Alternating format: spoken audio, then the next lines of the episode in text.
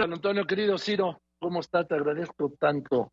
Primero te deseo un feliz año nuevo después del fin de año terrible que debes haber pasado. Y pues te abrazo con mucho cariño y admiración, ya lo sabes. ¿Cómo estás?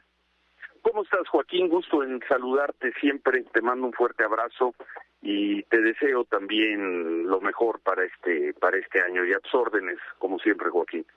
Gracias, querido Ciro. ¿Cómo ves el anuncio de esta mañana?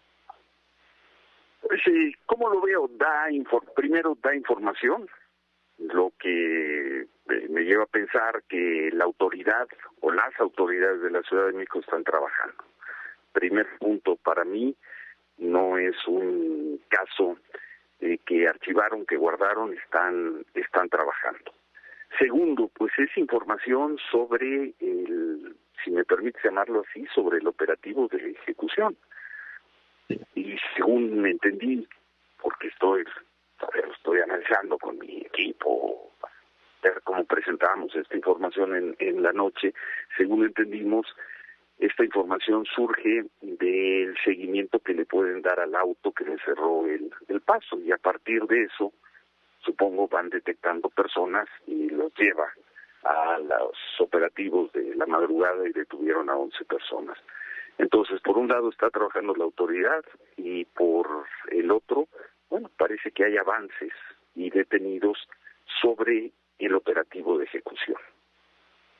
Ahora, de lo que deduzco, yo en un momento voy a hablar con Omar García Garfosiro, es que efectivamente, como tú dices y como dijo el mismo Omar, eh, es a través de ese SEAT de, donde agarran como la punta del hilo y que los lleva hasta los cateos a, a ubicar y luego conseguir las órdenes de cateo y efectuarlo esta mañana. Y está el, un punto elemental que es el mismo auto el mismo auto de aquella noche. Así es, así es, pues fue lo que lo que informaron, ¿no? Y así es. Por lo visto se sintieron con la seguridad de ir a estacionarse. Hay un momento en el que algunos de ellos, no me quedó del todo claro si entre ellos estaba ya, se los había alcanzado el tirador, se reúnen a platicar afuera de, un lugar, según se dijo era en, en Iztacalco, y para esa hora simplemente por el tiempo los desplazamientos, pues ya tendrían que saber que pues que no habían, no me habían matado, ¿no? Pero aún así ellos en algún lugar de la ciudad se sintieron con la tranquilidad de estacionar en uno de los autos y salir a platicar. No sé cuánto tiempo estuvieron platicando, quizá fueron unos segundos o quizá más. Ahora, Ciro, también otra expresión de seguridad es que no se deshicieron de ese vehículo sabiendo por la información que la autoridad, que la policía ya lo había ubicado. Según entendí, lo estacionaron en un edificio, en un estacionamiento dentro de un edificio. Y al sí, pero vamos, no se deshicieron de él. Ah, no, no, no, no, no, no, no. No, pues sí, pero eso sí, ya creo que son preguntas para para un especialista y para, para Omar, ¿no? Si se las, sí, ahora mismo se las haré. Sí, sí, Oye, pero primero querés saber de, ti, Ciro. Puedo estar muy atento. Yo aquí estoy, Joaquín. Yo aquí estoy. ¿Cómo, cómo estás, Ciro? Porque, a ver, haz de cuenta que estamos tú y yo hablando solos, que no hay nadie. Dime cómo estás, cómo estás, Ciro, porque después de que sabes que te quisieron matar, Ciro, que estás vivo de milagro por un blindaje, porque he consultado especialistas y me han dicho, no, no, no. El que disparó es un especialista, ¿sí? Metió los dos tiros, el movimiento la moto y el movimiento tu camioneta, sin justo, pegadito, ¿sí? A la cabeza de Ciro. Y el otro tiro, de frente hacia atrás. Fueron cuatro, los dos, uh, digamos, laterales y luego dos que tiren 45 grados en el ángulo sí. el parabrisas, no los que ese, parabrisas, sino esos dos también iban dirigidos a, la cabeza. Directos. Pues fueron cuatro, sí, sí. Directos, eh, sí, eh, yo he hablado primero de este, de la ventanilla y luego el del parabrisas, y tirando hacia atrás, Ciro. Sí, sí, sí. Y justo a la altura de la cabeza. Sí. O sea, no, yo no me creo mucho, bueno, esto de los eh, de una banda de narcotraficantes, porque normalmente, también me decía el especialista, los narcotraficantes no son, no son tiradores de precisión, son tiradores de volumen, ¿sí? Disparan, no sé, 100, 200 tiros. Aquí fue la precisión, Ciro. Iban por ti sin duda alguna. Pues sí, sí, eso me dijeron los primeros peritos que llegaron aquella noche y veintitantos días después pues no ha habido nada que cambie la información. Yo lo dije a la mañana siguiente en estas frecuencias en fórmula, pues alguien trató de matarme. No sé quién, Joaquín, desde esa noche no ha recibido un solo mensaje, una advertencia, algo que llevara a darle continuidad a, o que de alguien que se tratara de identificar como responsable del hecho, nada. Entonces, los puntos que yo comenté a la mañana siguiente, siete horas después del atentado, los mantengo. Alguien trató de matarme, no sé quién, no sé por qué. Hoy hay información, hay detenidos, y pues vamos a ver a qué llevan estas, estas detenciones, Joaquín. Sí, bueno, primero tienen que llevar al autor intelectual, porque esto ahí tiene un autor intelectual, Ciro, y segundo, al móvil. ¿Por qué te quisieron matar? Perdón que lo diga así de claro, me, parece, es muy fuerte que te diga yo, pero pues esa es la verdad, ¿por qué te quisieron matar? Pues, pues vamos a ver y seguir confiando en el trabajo de las autoridades. Yo no soy quien y tampoco tengo elementos para cuestionar técnicamente la información que se presentó hoy. Y tengo que agradecer, tengo que agradecer a la autoridad, a las autoridades de la Ciudad de México. Aunque hoy también Omar García Harfuch reconoció, habló de colaboración del ejército, de la marina y del centro de inteligencia, pues tengo que agradecerles por estar prestando atención a este, a este caso. Ahora sí, ahora sí recuperamos el momento de intimidad. Estamos hablando tú y yo solos.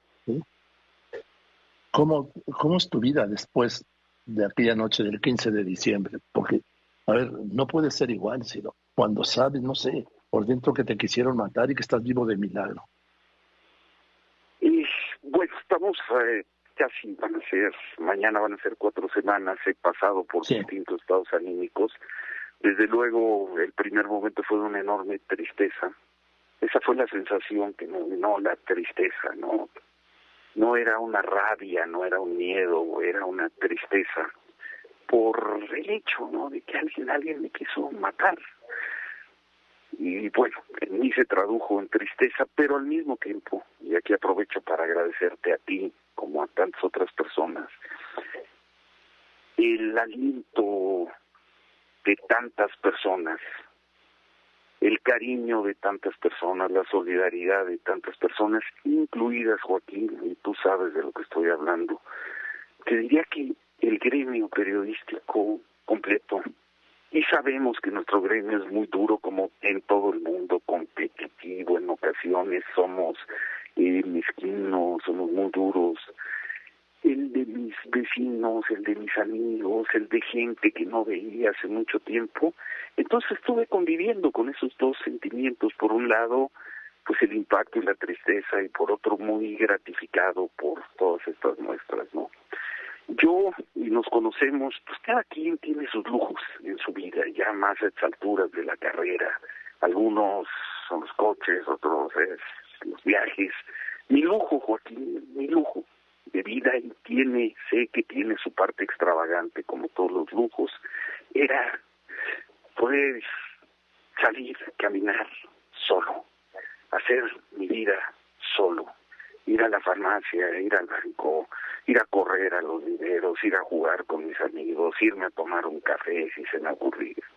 Ese era mi lujo, esa era mi extravagancia y evidentemente pues desde la noche, desde la madrugada del atentado, pues eso lo he tenido que suspender. Tengo un operativo, pues creo que muy fuerte, espero no sea permanente. Ya veremos, este no es el momento para pensar en esas cosas, pero pues sí con una afectación muy fuerte en, en lo anímico, en mi vida cotidiana y peleando, ¿no? Peleando para que el deseo de seguir trabajando, de seguir haciendo lo mío, de seguir viviendo, no pierda ante los otros sentimientos también de negatividad, de tristeza, un poco de nihilismo que aparecen con estos hechos, ¿no? Pero aquí estoy, aquí estoy, platicando contigo, hablando contigo, trabajando en la mañana, voy a trabajar en la noche y echándole ganas. Tengo tengo muchas ganas de de seguir todavía produciendo un rato y de seguir viviendo un rato, Joaquín. Un rato no, mucho tiempo, Ciro. Pues, porque... Ciro, pues es que esta es nuestra vida, Ciro. Sí. Tú y yo no tenemos otra vida. Pues sí, sí, sí, aquí estoy, Joaquín, y aquí estoy. Sí, Ciro, pero eh, no sé, cuando ha salido a la calle, pues ya empieza uno a mirar por encima del hombro, Ciro. Eh, no sé, en algún momento tiene que haber habido temor, ¿sí? Incluso miedo, Ciro. Porque... No, en mi caso no ha ocurrido porque yo fue el paso directo entre ir manejando mi coche y esa mañana había ido a distintos lugares públicos a cuando a ese, después del atentado ya estar bajo un gran dispositivo de seguridad, un dispositivo de seguridad muy grande. Entonces, no he vuelto a salir solo, de solo por la calle. Entonces, es un dispositivo que a mí me, pues, me hace sentir muy seguro. Entonces no he vivido ese momento de regresar a la vida cotidiana, a la vida que tenía el, la noche del jueves 15 de diciembre cuando me subí a la camioneta que manejaba desde hace muchos años, camioneta de imagen blindada, no le he vuelto, no lo he vuelto a tener. Yo pasé de esa noche a, a un dispositivo de seguridad. ¿A un cambio en tu vida, Ciro?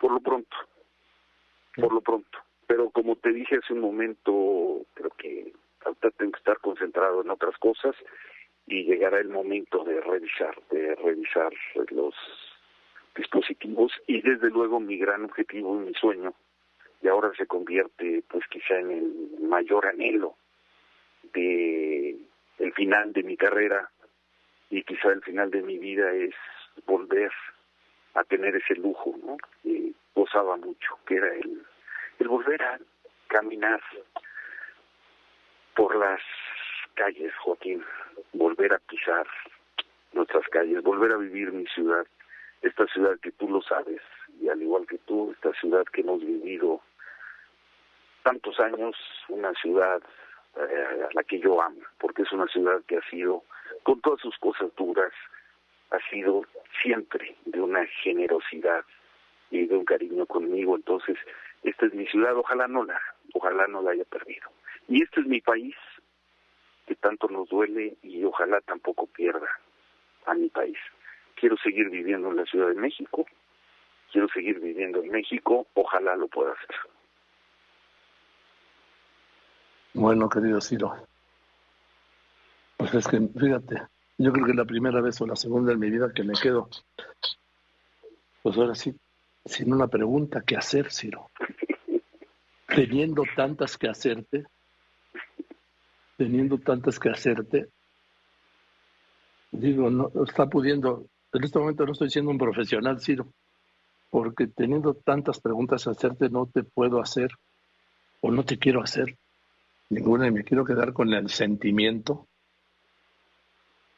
que has expresado y reiterarte mi solidaridad y mi cariño y mi admiración. Joaquín, y te quiero mucho desde hace muchos años y te quiero mucho y aprecio mucho lo que tú hiciste, lo que dijiste, lo que difundiste, lo que comentaste en esos días, lo que sigues haciendo y como tú, muchos queridos amigos y muchos otros que sin ser amigos, muchos otros con quienes incluso o no teníamos relación o por ahí quedaba algún sentimiento por alguna discusión periodística, algún tratamiento, una cobertura, a todos mi de veras mi agradecimiento. Y la vida sigue, Joaquín. La vida sigue. La vida sigue y cada uno se tiene que ajustar a la vida que le tocó vivir. Lo que pasa es que hay momentos, tú y yo lo sabemos que son muy difíciles y con la fuerza que tienes pues vas a vivir y estoy seguro que volverás a recorrer tu Coyoacán de tus amores, ¿sí? Y la colonia Florida también que y la colonia Florida. quiero y por la que con tantos vecinos, eh, amigos, en fin. Aquí estamos, Joaquín. Muchas aquí gracias. aquí seguiremos. Fuerte abrazo y repetirte mi gratitud y mi cariño. Y mi cariño, Joaquín. No, gracias. Pues es que lo sentimos como propio, por lo menos en esta casa Radio Fórmula. Sí, no. Gracias, Joaquín. Y, en fin, te abrazo con mi cariño, sí. Gracias, gracias, buena tarde. Gracias muy bien, Ciro Gómez Leiva.